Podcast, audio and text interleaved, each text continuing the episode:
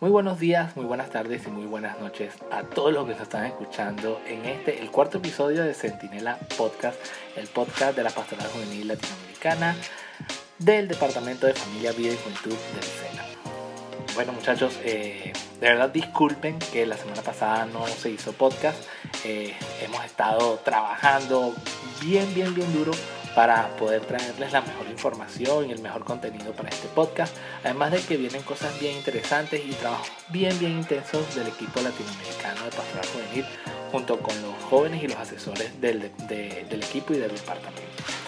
Espero que todos se encuentren bien. Eh, como les he dicho desde hace mucho tiempo, lo que queremos dentro de este podcast es que creamos una comunidad de todos y todas para poder así seguir llevando muy buena información y buena formación para todos ustedes que nos están escuchando a través del podcast.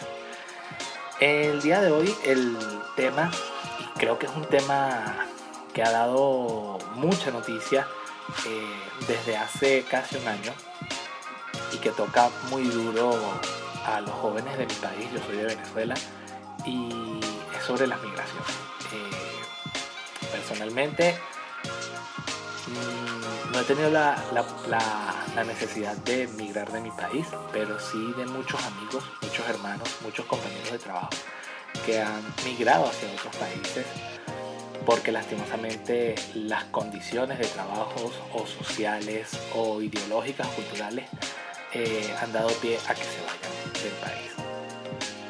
Eh, esto yo lo he hablado mucho con muchos hermanos de pastoral juvenil, con muchos hermanos de iglesia, y ha sido muy recurrente este, este tema con mi hermana Luisana Lorenzo, quien fue que hizo un artículo para el blog de la PJ Latinoamericana que tiene que ver sobre las migraciones. Y bueno, a partir de eso, ella hizo un artículo, ¿no? El artículo se llama Esperanza más allá de las fronteras. Y bueno, ella comienza el artículo diciendo, ¿cuántas veces hemos pensado que la esperanza se nos apaga al momento de tomar la decisión de salir o no de nuestro país? Y con esa primera pregunta yo creo que muchos quedamos así como, como en el suelo, ¿no?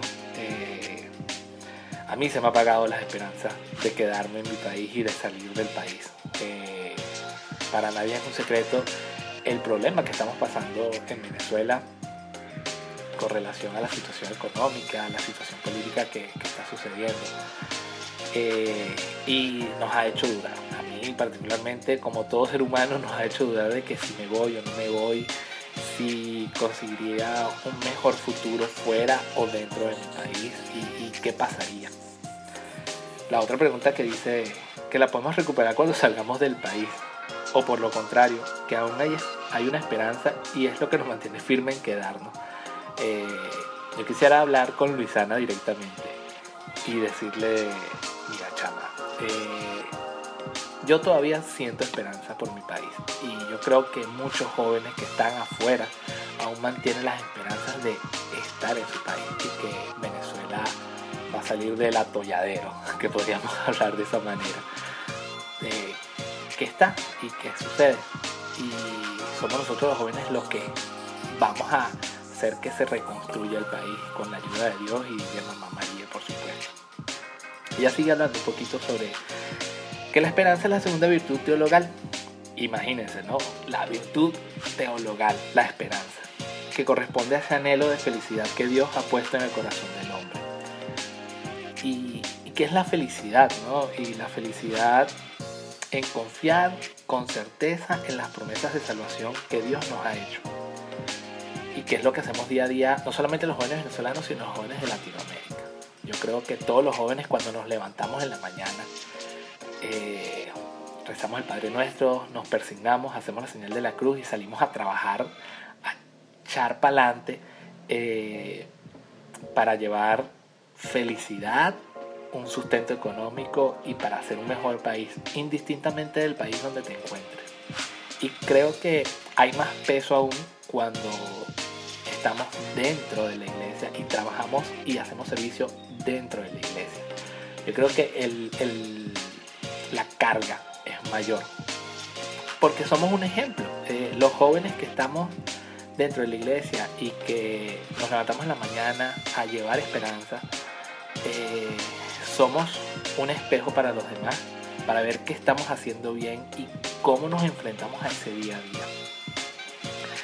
Y bueno, Luisana sigue comentando que sí, en muchas oportunidades son los jóvenes que sin importar las fronteras, los conflictos políticos, sociales, económicos, educativos y de salud, son capaces de romper toda barrera y llevar esperanza mucho más allá.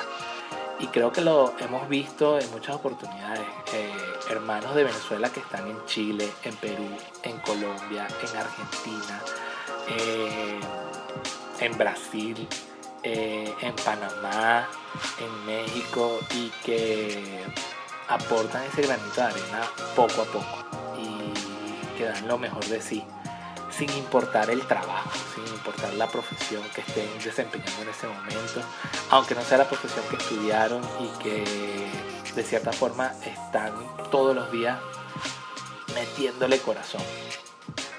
Y es eso, ¿no? Y, qué bonito es cuando un venezolano o cualquier joven que no está en su país y trabaja en otro, eh, es reconocido por sus actos. Y el mismo Dios nos decía, ¿no? Que por sus obras lo reconocerán o los reconocerán ustedes por sus obras, por lo que hacen. Eh, y, es muy bonito, es muy, muy, muy esperanzador, como dice Luisana aquí en el artículo.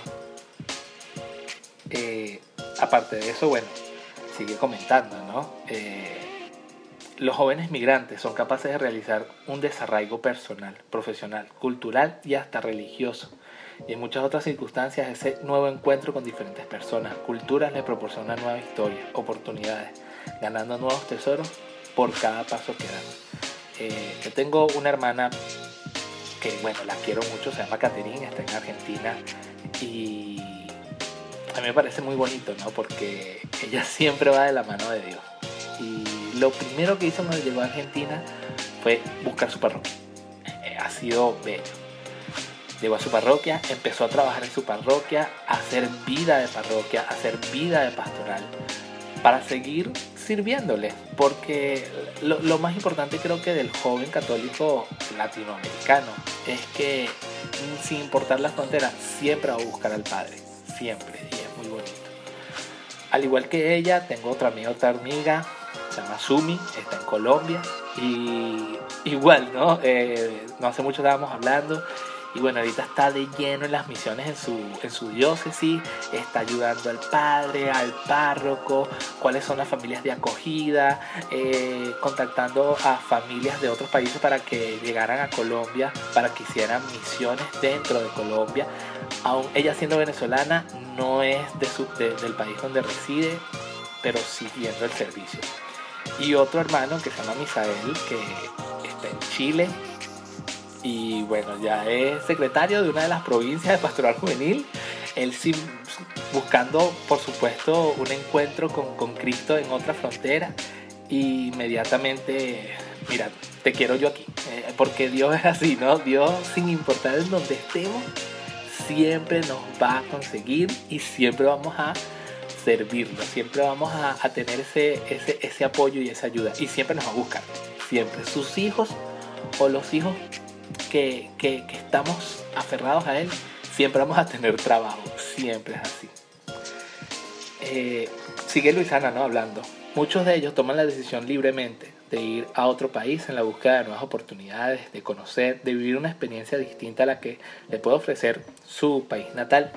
En otras ocasiones una salida forzosa por diferentes circunstancias, salud, desarrollo personal, profesional, conflictos sociales. Sea la razón por la que has decidido salir, no olvides resaltar lo mejor de tu país, sin tomar mucho en cuenta las opiniones malsanas de las personas de ese país al que llegaste. Siempre tu país será el mejor.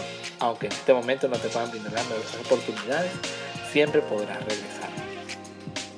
Creo que más allá de, del regresar, y bueno, esto yo lo hablaba mucho con Luisana, ¿no? Eh, ¿Qué pasaría? Eh, ¿Cuál es nuestro arraigo con nuestro país? Eh, en Venezuela y Colombia, que son nuestros hermanos, o sea, ¿cuánto nos hace falta cuando estamos en nuestro país una buena arepa? es increíble, ¿no? Eh, de nuestro joropo, de nuestra música eh, folclórica, cultural, de nuestra bendición a los padres, eh, de nuestro abrazo con nuestra mamá, con nuestros padres, de saludar en las mañanas a nuestros amigos, a nuestros panas. eh, y cambiar totalmente de, situación. Es difícil, eh, no, pienso que sea fácil eh, cambiar tu zona de confort, que es lo que podríamos hablar en este momento de la zona de confort, y empezar de cero. Pero yo creo que el, el trabajo o ese esfuerzo es recompensado. Dios siempre recompensa si siempre lo buscamos. Si siempre estamos al ladito de Él, trabajando con Él, Dios siempre lo recompensa. Y bueno, estos tres testimonios que le había dado anteriormente han sido de eso, de que ellos, aún a pesar de todo, siguen el, servicio y apegados y aferrados a Cristo. Eh, porque es, es imposible alejarse de Él. Siempre nos busca, como lo dice. Bueno, ya casi al, final del, artículo de, de Luisana, dice, los migrantes nos recuerdan la condición originaria de la fe. Y esto aparece en la exhortación apostólica Cristo vive, número 91 del Papa Francisco. Y es que vamos de la mano de aquel que fue también migrante y joven, pues tú eres, Señor, mi esperanza, y en ti he confiado desde mi juventud. Sin importar cuál sea la decisión a tomar, solo recordemos que aquí o allá, en tu país o en otro, somos esperanza más allá de la frontera. Hay que, hay que pensar mucho cómo Jesús también fue un migrante. Él tuvo que salir de su tierra, enfrentarse a quienes eran las autoridades de la ley para llevar la palabra de su padre. Y es difícil, ¿no? En una situación, en una época o en un momento histórico en que no teníamos la posibilidad de hablar con nuestros padres, o Jesús no tenía la posibilidad de hablar con su papá o su mamá directamente, ¿no? Eh, aunque María lo acompañaba, eh, no había ni chat, ni WhatsApp, ni redes sociales donde podría poder tener las comodidades que tenemos ahora. Eh, pero también sufrió, sufrió de que no le dieron techo, no le daban comida y fue rechazado en algún momento. Así son también son los migrantes. No solamente los migrantes latinoamericanos, también pienso en los migrantes en Europa. Estos hermanos de África, de Asia, que han tenido que salir por conflictos eh, políticos o por conflictos bélicos hacia otros países y que en algunas oportunidades han sido rechazados o han sido alejados forzosamente de su familia. Eh, y han tenido que comenzar de nuevo, comenzar de cero.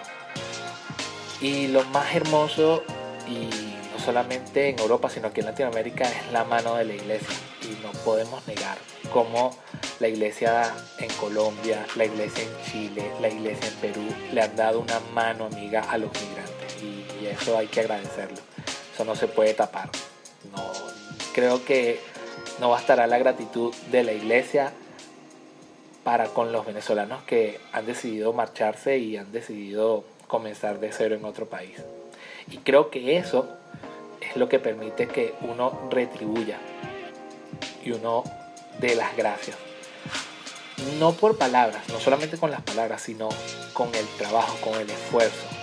Y que ese esfuerzo y que ese trabajo se convierta en esperanza. Y eso es lo que somos los jóvenes, somos esperanza como lo decían en el Sino y lo han dicho en el Foro Internacional de Jóvenes y lo repite una y otra vez el Papa Francisco, somos el ahora somos tierra sagrada, somos ese, ese lugar donde el Espíritu Santo arde como fuego. Y que este es el momento del joven, este es el momento de, de anunciar y de trabajar en pro de la construcción de la civilización del amor, que es una frase que, aunque suene trillada, es importantísima para la pastoral juvenil, porque los jóvenes son el motor de arranque de la iglesia, de la iglesia católica. Y es así. A veces me da un poquito de tristeza porque en Venezuela hay muchas parroquias que están sin jóvenes, porque se han tenido que ir, han tenido que asumir responsabilidades que no eran propias de su familia y tener que enviar dinero, trabajar en otras latitudes para poder comprar medicinas para su familia, su mamá, su papá. Y la iglesia en Venezuela, esos jóvenes que quedan, que todavía se mantienen aquí han hecho esfuerzos increíbles para mantenerse. Pero hay parroquias en que había pocos jóvenes y muchos jóvenes se han ido o no han tenido la oportunidad. Entonces es una iglesia que hay que renovarla, unas parroquias que hay que eh, inyectarle amor juvenil para que siga floreciendo y para que siga caminando de la mano con Cristo en esa juventud, en esa ferviente juventud, en ese fuego que hay en el corazón. Sé que Dios tiene algo maravilloso para nosotros, para los jóvenes, para los jóvenes venezolanos, estemos donde estemos. Eh, y hay que tener paciencia, hay que saber que el tiempo de Dios es perfecto y, ese tiempo va a llegar. En algún punto va a llegar. Es difícil, ¿no? Es difícil que este tema eh, digerirlo, trabajarlo, pensarlo porque existen muchas dudas en la cabeza del joven que está afuera, lo estaré haciendo bien. Eh, debí haberme ido del país, debí haberme quedado, debí haber seguido trabajando en la construcción de mi país o era mejor estar afuera, seguir trabajando afuera para luego retornar y traer toda esa experiencia, todo ese amor, toda esa esperanza que ha cargado y traerla aquí a mi país así como muchos jóvenes que estuvieron en la jornada mundial en enero y de cierta forma recargaron las pilas, las baterías para seguir evangelizando. Y eso es lo que necesitan los países, una nueva evangelización, un nuevo ardor en el corazón de los jóvenes. Y no solamente en Venezuela, en Colombia, en México, en Nicaragua, en El Salvador, en el mismo Panamá, en Puerto Rico, en República Dominicana, es decir, en toda Latinoamérica debe haber un resurgir del joven y debe haber un, un momento de ofrecer nuestra vida para que Dios y María vuelvan a reinar en cada uno de los corazones de los jóvenes y de las familias latinoamericanas. Es difícil, Sé que el trabajo no es fácil, pero no imposible, porque estamos de la mano de Cristo. Y bueno, eso era como el, tema de hoy. Es muy cortico, pero creo que hace falta este, este llamado a la esperanza. Y bueno, junto con esa esperanza viene un liderazgo, viene un amor hacia lo que queremos, que en otras oportunidades vamos a hablarlo y vamos a seguir trabajando. Eh, otra cosa que también esta semana he pensado mucho y de muchos hermanos que han pertenecido a Pastoral Juvenil y que ya siguen trabajando dentro de la iglesia de una forma diferente y es cómo esa esperanza y cómo ese liderazgo del joven pasa al campo político. Eh, estoy muy orgulloso y decirlo no está de más de mis hermanos de República Dominicana, eh, mi hermano Edwin y mi hermano Shainer que están dentro de la política y quieren hacer un cambio de política en su país y que quieren darlo todo y quieren hacer mostrar de que el amor de Jesús, el amor a María, a los valores, a la doctrina social de la iglesia, puede tener cabida dentro de la política de su país. Y esto hay que, hay que felicitarlo y hay que anunciarlo como buen profeta y como buen apóstol que somos en anunciar las cosas buenas que está pasando dentro de la iglesia. Y ahí es donde vemos, ¿no? Donde vemos el resultado de, estos jóvenes que comenzaron a pastorar, que comenzaron dentro de la iglesia y que día a día están eh, ocupando espacios dentro de la sociedad. Y yo creo que ese es el, el fin de la iglesia, el fin del joven, ocupar los espacios propios del joven, políticos, sociales, culturales y hacer ver que la iglesia también tiene cabida dentro de esos espacios. Y eso hay que, hay que felicitarlo y hay que decirlo como tal. No dejen de, seguir escuchando estos podcasts, de seguir eh, mandándonos mensajitos. De verdad, súper agradecido por todos los comentarios. Pronto vamos a tener un programa de comentarios y todo eso. Me envíen sus preguntas si tienen algunas preguntas o algunos temas que quieran seguir eh, o que quieran que hablemos dentro del podcast, Pueden seguirnos en Instagram, arroba PJ Latinoamericana o en, Twitter, PJ Latinoamericana. Y pueden estar en nuestra página web eh, www.pjlatinoamericana.org o a través del blog entran a la página de la PJ y en el enlace del blog de la Pastoral Juvenil. Por supuesto, pueden descargarnos en Spotify como PJ Latinoamericana, en SoundCloud y en Apple Podcast. Nos vemos en otra edición. Dios y la Virgen me los cuiden, me los protejan. Nos vemos la próxima. Chao, chao.